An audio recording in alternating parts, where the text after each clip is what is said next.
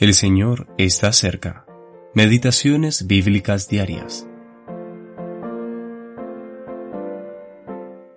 Despierta viento del norte y ven viento del sur.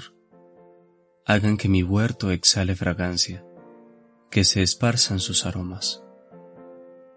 Entre mi amado en su huerto y coma sus mejores frutas.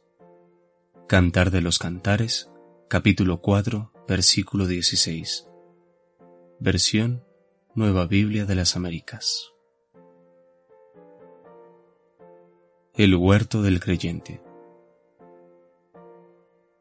Es bueno que cada creyente en el Señor Jesús tenga en cuenta que se le ha dado un huerto, su vida diaria, en el cual cultivar aquello que será para la gloria eterna de su Señor. ¿Podemos invitar voluntariamente al viento del norte para que sople sobre él? El viento del norte habla de las circunstancias adversas, mientras que el viento del sur representa las circunstancias agradables. Dios considera que ambos son esenciales para que nuestro huerto produzca lo que es aceptable para sí. El aroma del huerto es más evidente cuando el viento sopla. Ciertamente deseamos que la fragancia de nuestra vida sea tal que Él halle deleite en ella. Obviamente, gran parte del asunto depende de cómo aceptamos la adversidad.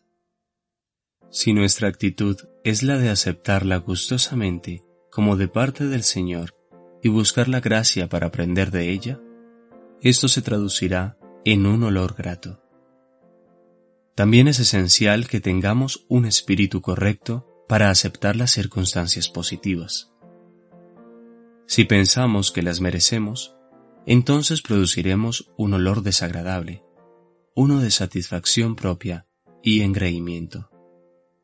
Si estamos profundamente agradecidos por la gracia de nuestro Dios, esto le será un olor agradable. Si nuestra actitud se basa en invitar tanto al viento del norte como del sur, no vacilaremos en invitar a nuestro amado a venir a su huerto y comer sus mejores frutas. Cuando nuestras almas poseen esta preparación, en vistas de la complacencia de nuestro amado Señor, no pensaremos más en nuestro propio jardín, sino en el suyo.